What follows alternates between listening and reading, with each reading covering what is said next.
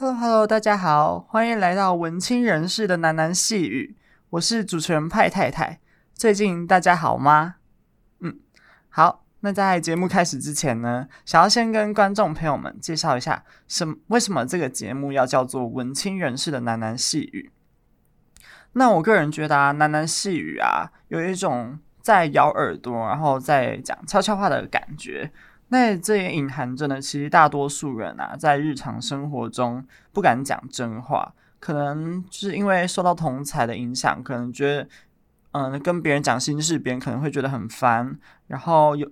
就就会造成说，就是有心事，或者是对于世界有想要抒发压力的咆哮呢，就没有办法说出来，所以最后只能自言自语，喃喃喃喃细语，然后独自走在路上跟自己对话。嗯，派太太很常做这种事，对。那这个节目呢，我是。派太太个人是希望能够打造像是秘密基地一样的感觉。那收听的各位呢，都能将烦闷啊，或者是开心的情绪宣泄出来。那派太太都会很耐心的聆听的。那我之后呢，可能会在粉砖上面发文，然后大家都能来投信。对，我会很仔细的一封一封的看，这样。好，那就是呃，我希望这个节目呢，会帮助。找回大家生活掉落的碎片，然后把再把这些碎片呢揉成一篇篇无味的故事。嗯，希望大家都能勇敢活着，这样。那也也是一部分呀，也是希望我的声音能多少疗愈一下自己，或者是疗愈一下就是曾经受伤的人们。对，那这是一个属于文青人士的秘密基地。简单来说呢，就是一个文青人士会喜欢的两种东西。组合而来的，分别是文学，还有独立音乐，还有少许的我自己的生活近况啊，派太太自己的呃小小生活感触组成而来的。虽然可能没有人要听啦，但就是 whatever，我想讲就讲。那整个节目呢，我会用比较舒缓，然后比较平静的口吻来诉说。我是觉得超级无敌适合深夜，然后要睡之前收听的。就是虽然这个节目播出的时间是在礼拜一的晚上七点嘛，但是没关系，我觉得大家可以就是买个晚餐啊回家，然后听着这个广播，然后放松一下自己在学校一整天的劳累，嗯，对，一整天的心灵放松，可能就是在这个时候这样。那我也觉得就是这个节目啊，其实很适合配点小酒。然后点个香氛蜡烛，我觉得应该是会不错的哦。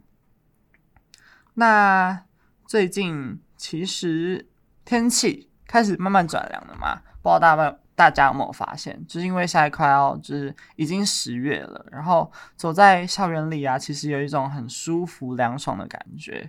我觉得这种天气是有一点还没有完全的褪去夏天的那种夏意盎然，然后即将。但是要即将步入那种很凉爽，然后然后秋天的那种萧瑟感。那这种天气呢，让我想到一种颜色，我觉得是有点夏日的橄榄绿，然后再加上一点秋天的黄驼色。对，那我今天要介绍的这一本书呢，刚好也很贴近于这种有点激烈，然后又带着温柔萧瑟的感觉。对，那这本书呢，是我很喜欢的作家张希所写的《二常公园》。然后，其实我本身就超级无敌喜欢这个作家的。其实，在三年前呢，对，我就已经开始慢慢有在接触他了。然后，就是我爱他可以爱到一年，然后去就是跑到台南啊，跑到高雄，就是为了听他一两场的签书会。然后，我也很喜欢那种。诶，可以跟这个互作家互相分享一下，嗯，就是读完书的读后感，然后他也会给一些 feedback，然后就是听完他的分享啊，我就会觉得，诶，就是很赞，然后又有一种自己又重新被刷新、自己重新被洗涤的感觉。那我也很喜欢他那种很诚实的面对自己生活中的小烦恼啊，然后小伤痛的感觉。那每次听完他的分享，都有一种，诶。原来我日常生活中被忽视的感觉，能够被他形容的如此贴切的感觉，有的时候呢，情绪，我觉得我们人的呃，在很多时候，情绪啊，感觉来的会太过零碎或者是突然，那一时之间自己没有那么多的思绪，还有时间可以处理这些生活中的毛边。那这个时候呢，看张西的书就有一种得到救赎的感觉。这本书的书名呢，叫做《二常公园》，二常呢，有着正常不正常的意思。那公园呢，它是一种很开放的意象，它是很开放的空间，人们可以随时到来啊，随时离开。那在面对自己对于正常还有不正常的意义，呃，也有随时到来、随时离开的权利。就像是对于美的定义啊，每个人都不同。那书中的女主角杏子，就是因为觉得自己长得不好看而感到自卑，她觉得自己的丑陋，她觉得自己的肥胖是不正常的，这样。对，然后，但其实呢，杏子对于这种不正常的感受是有选择权的。她可以选择接受当下的自己，不被自卑的感受划伤。那接下来要提到的是本书的第一个章节，就是无伤大雅的伤心。那我读完整本书呢，其实我会觉得它是一种，它是一本关于自卑的书。那在整本小说中是由三个小女生组成的故事，嗯。故事女主角杏子呢，原本还有杨思之，原本一起合租了一间小小的套房。那一切的故事的起源呢，要从艾玛搬进二厂公园开始讲起。艾玛呢，是一个有布偶症的初期患者。那这个这本书蛮特别的是，作者张西为了这本书创造一种症状，叫做布偶症。那只要得了这个病的患者啊，就会像一个布偶一样。然后从指节，从身体慢慢的变得圆滑，然后塞满了棉絮，然后之后再变成一个名副其实的大玩偶。那这种患者会有一个特点，也就是他的病因是什么？就是非常在乎别人的想法，然后他会像一个布偶一样被别人的言语，呃，被别人的眼光支配着。那最可怕的是，连本人也没有一种自己正在被他人的眼光支配的感觉。那就算他失落了，他失落的站不稳，然后他跌倒了，他也不会感到疼痛，因为他就是变成一个大玩偶了嘛。所以他受伤的时候其实也不会流血。然后，对，那在艾玛看到杏子的第一眼，他其实是非常惊讶的，因为在他认识的所有大人里面，就是每一个人都几乎都得罹患了这个所谓的布偶症。那他很惊讶，杏子完全没有布偶症，然后甚至头上还开着一朵美丽的蓝色玫瑰花。但是艾玛不知道的是，嗯、呃，杏子也有不为人知的伤口。那在故事的第一章节，杏子就有办了一个画展，叫做“无伤大雅的伤心”。那这样的画展其实又隐含了他以前所受到的伤口。那呃，接下来我念的故事的这一段呢，就是刚好要来解释杏子为了什么而受伤。在考上大学的那一年，父亲要求杏子把所有的画作都拿出来，接着在他面前把那些作品一一的烧掉。那天之后，杏子再也没有回家。那天之后，他舍去名字里的最后一个字，因为父亲总是叫他安安。这些年来，时间仿佛没有促成任何事情有效的减缓或改变。那些事情明明只发生一次，后来的我却会被反复伤害。伤口在夜里永远是浇筑的，从未随着眼泪流流淌而消失。那在看到这里的时候啊，其实我会觉得，杏子在之后的故事里会如此的感到自卑，可能是因为之前他爸爸对他呃的伤害造成的。就是人们呢，总是活在自己的小城堡里。那为什么会觉得，就是人们不会像是其他堡垒还有什么的？因为小城堡，呃，这个意象代表着封闭且顽固。那一旦会有由于自己想法相似的时候呢，那心中就会筑起一道高墙，顽劣的抵抗。那偏见还有冲突就在此产生了。偏见和冲突呢，大多大多就是来自于这种我们容易搞混自己的自由，还有他人的正常性。对，那也就是说呢，人们通常会下意识的对某一件互斥于自己固有价值观的事情贴上正常还有不正常的标签。那这样的标签呢，就会贴痛了别人。那巨大还有深层的伤痛就如此生成了。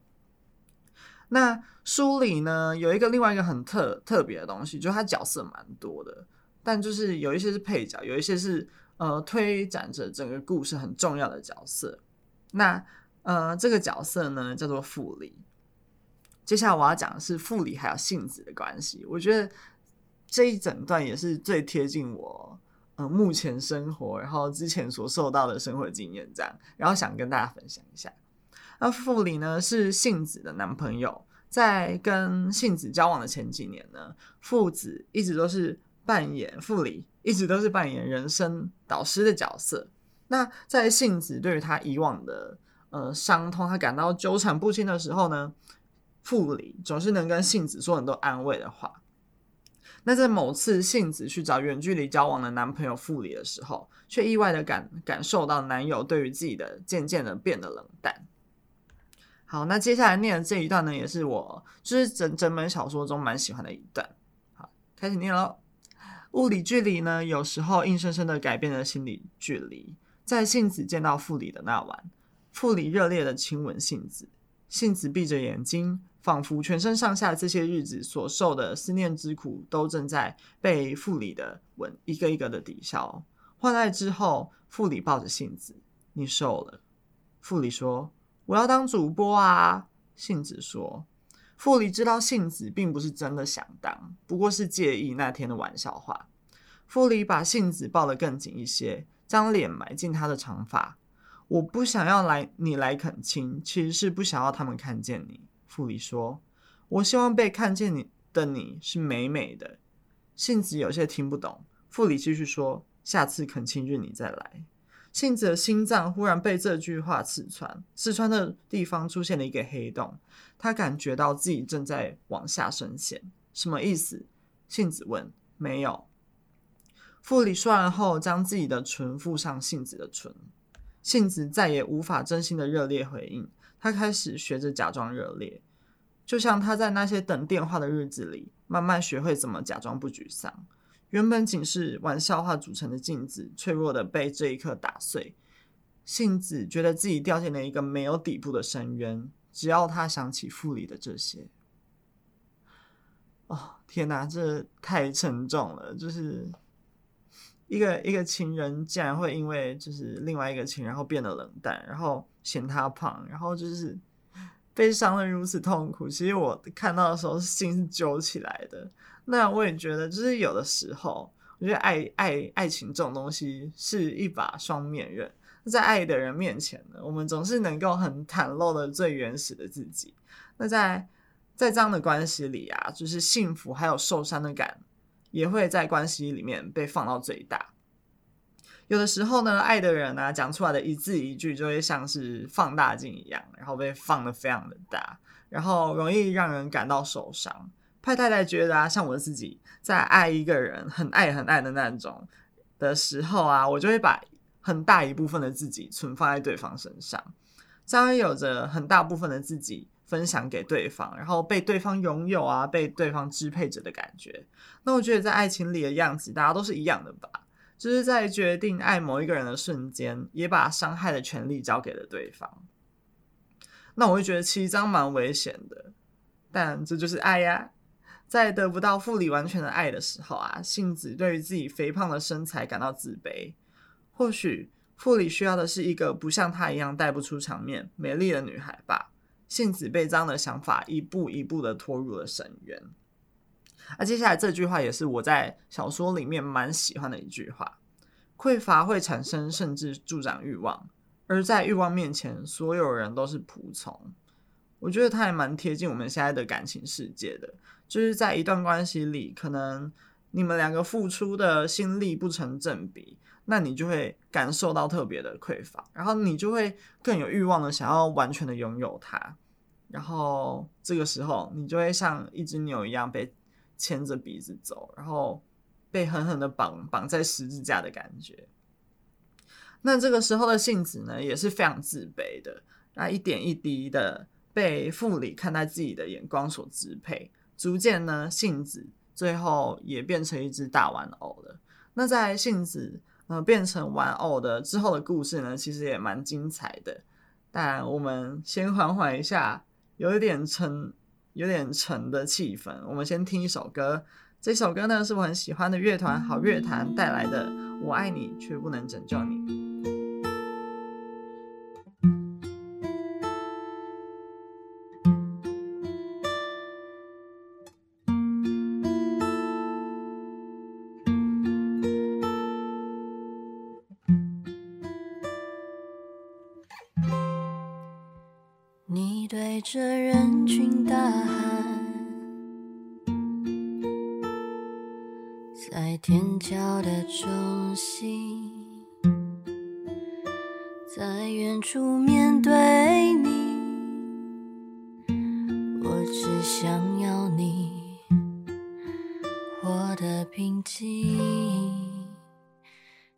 着死心，我想。走近，走近，你说恨是动力，我却如此爱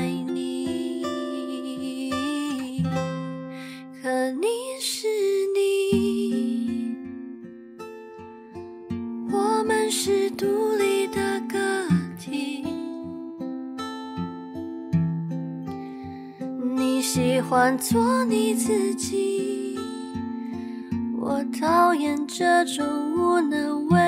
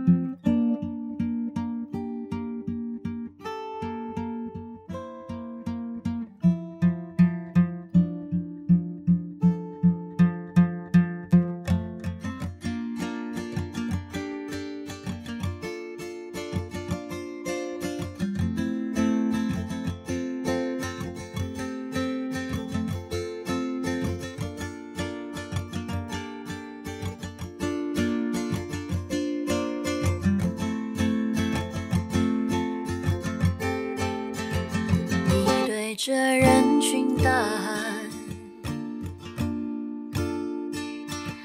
在天桥的中心，在远处面对你，我只想要你活得平静，带着私心，我想你。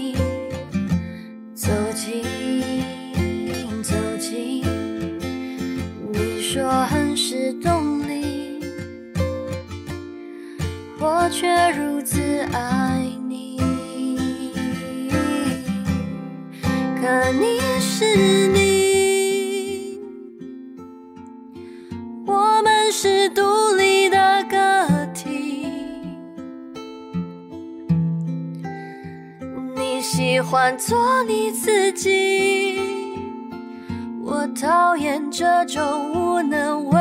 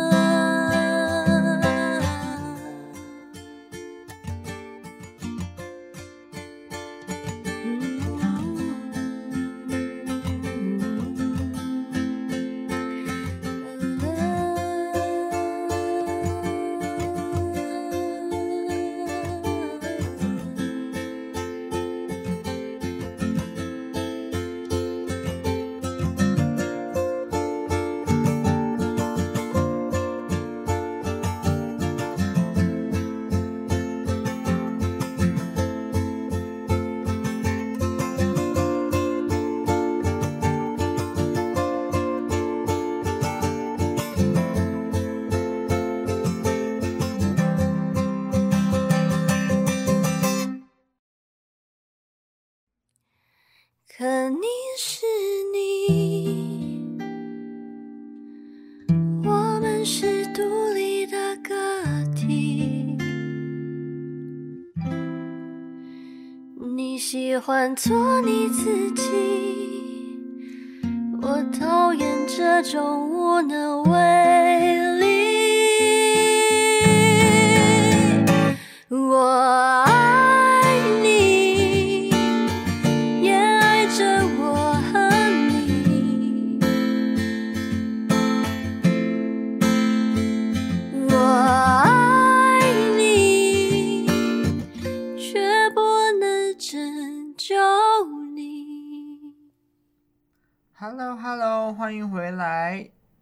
文青人士的喃喃细语，我是主持人派太太，我们又回来了。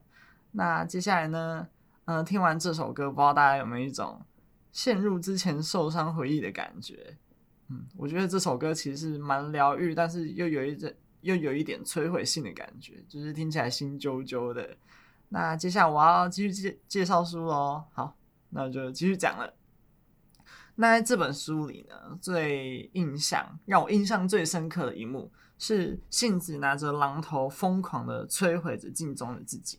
那在看完这个片段的时候，其实我心里会觉得非常非常的心疼杏子。原来在爱里面啊，一个人的那么的脆弱，一个人是这么的脆弱，这么不堪一击的。那在书的后半段呢，我发现真正让我们过度在意别人的眼光的原因，其实是因为自卑。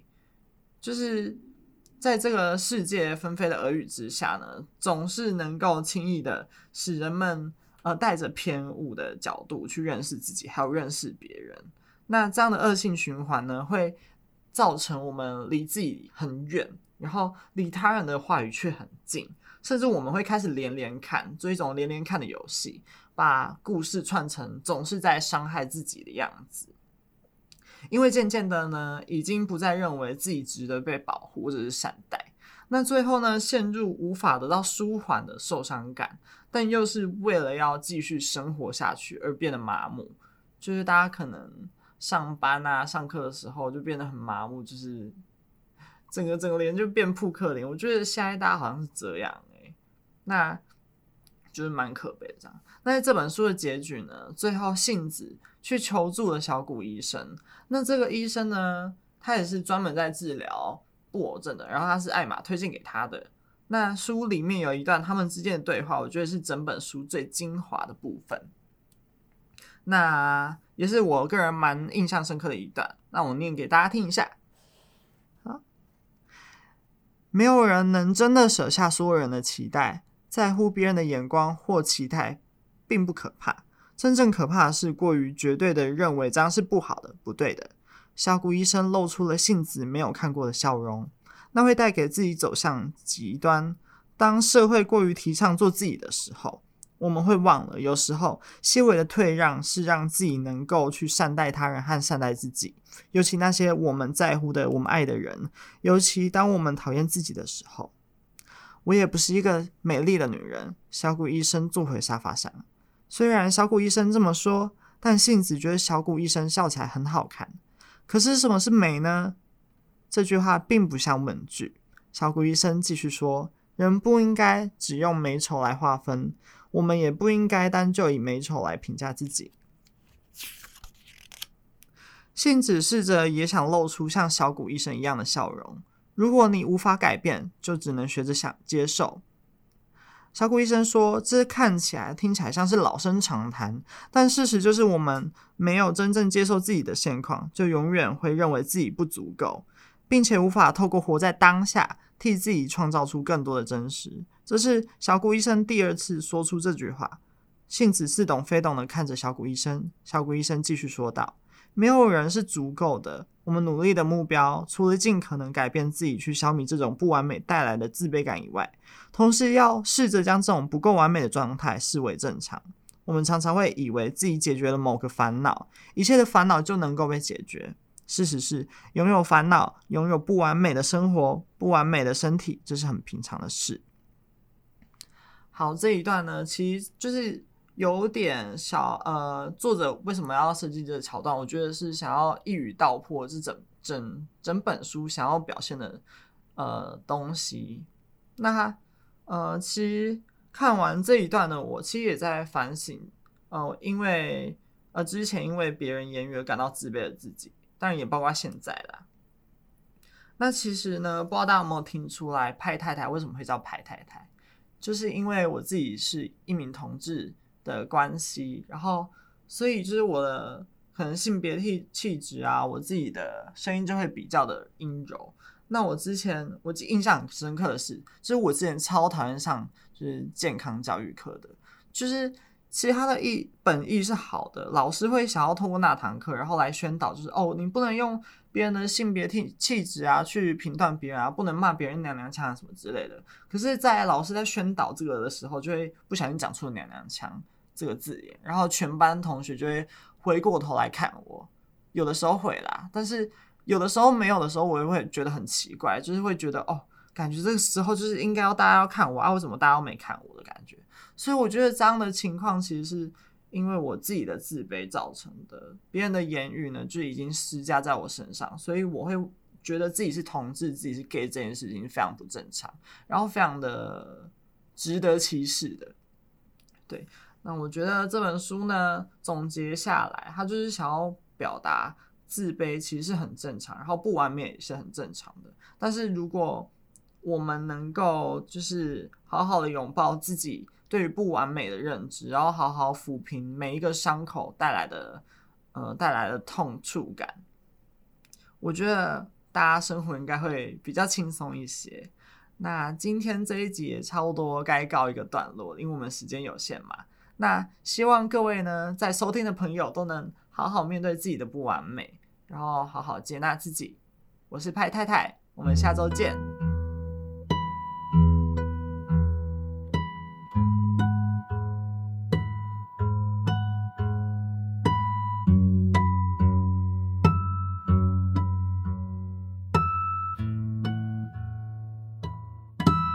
能消化了吗？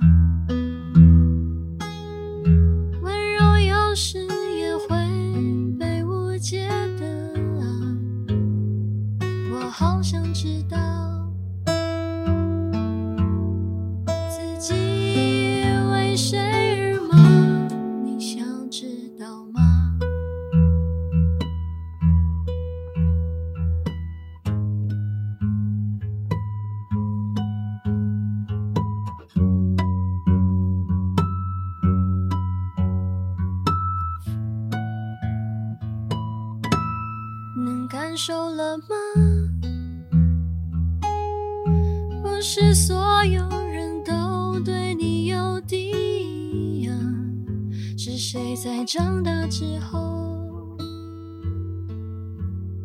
失去相信彼此的能力？没有关系。